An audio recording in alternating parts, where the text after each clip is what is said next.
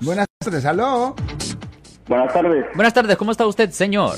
Muy bien, ¿y usted? Ah, estamos aquí, como siempre, re- preguntas que la gente tiene con respecto a los casos penales. ¿Cómo le puedo, cómo le puedo ayudar a usted, señor?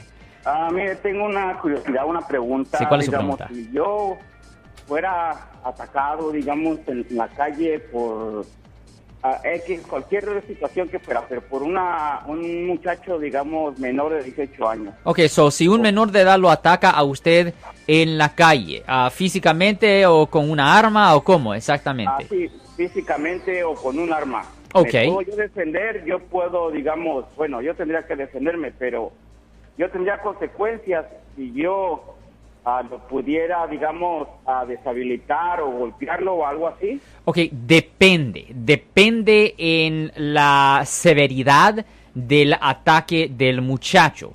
La ley indica que se puede usar la fuerza mínima, fuerza mínima pero necesaria para evitar que usted sufra daño adicional. Le voy a dar un ejemplo.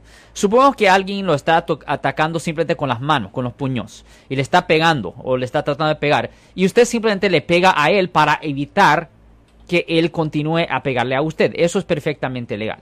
Pero, supongamos que una persona lo ataca a usted con los mismos puños y usted usa su puño para evitar que él lo continúe a atacar o pegar. Y después de que usted ya tiene éxito y empieza a dominar la pelea, usted lo, lo continúa a pegar y pegar y pegar y pegar y él ya ni se puede defender. Pero ya está enojado. Y él- y él- correcto, yo entiendo eso, pero eso ya no es defensa.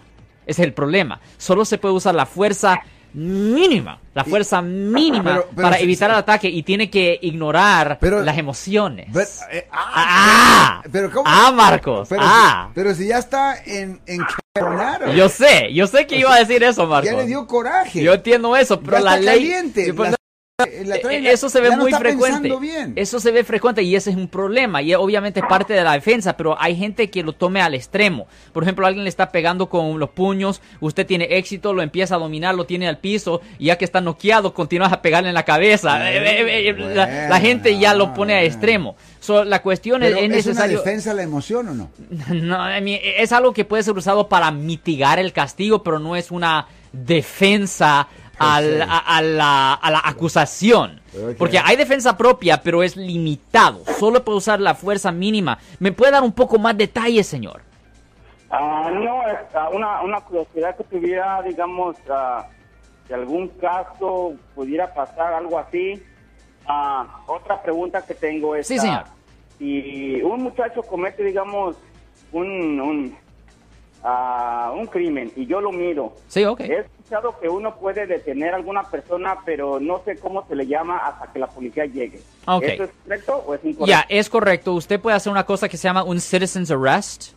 Ah, si usted ve que alguien está cometiendo un delito, usted puede detener a la persona legalmente hasta que ah, la policía llegue. Definitivamente usted tiene el derecho de hacerlo, aunque no tiene la obligación de hacerlo. Tiene el derecho de hacerlo, pero no tiene la obligación de hacerlo. A la misma vez voy a hablar del otro lado porque soy abogado de defensa penal, pero por ejemplo, si usted ve que alguien está cometiendo un delito y lo comete enfrente de usted, mata a alguien o viola a alguien, eh, ah, usted no tiene ninguna obligación, usted no tiene ninguna obligación de entregarlo a la policía.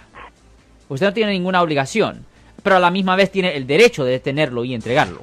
Yo soy el abogado Alexander Cross, nosotros somos abogados de defensa criminal. Right. Le ayudamos a las personas que han sido arrestadas y acusadas por haber cometido delitos. Si alguien en su familia o si un amigo suyo ha sido arrestado o acusado, llámanos para hacer una cita gratis. Llámenos para hacer una cita.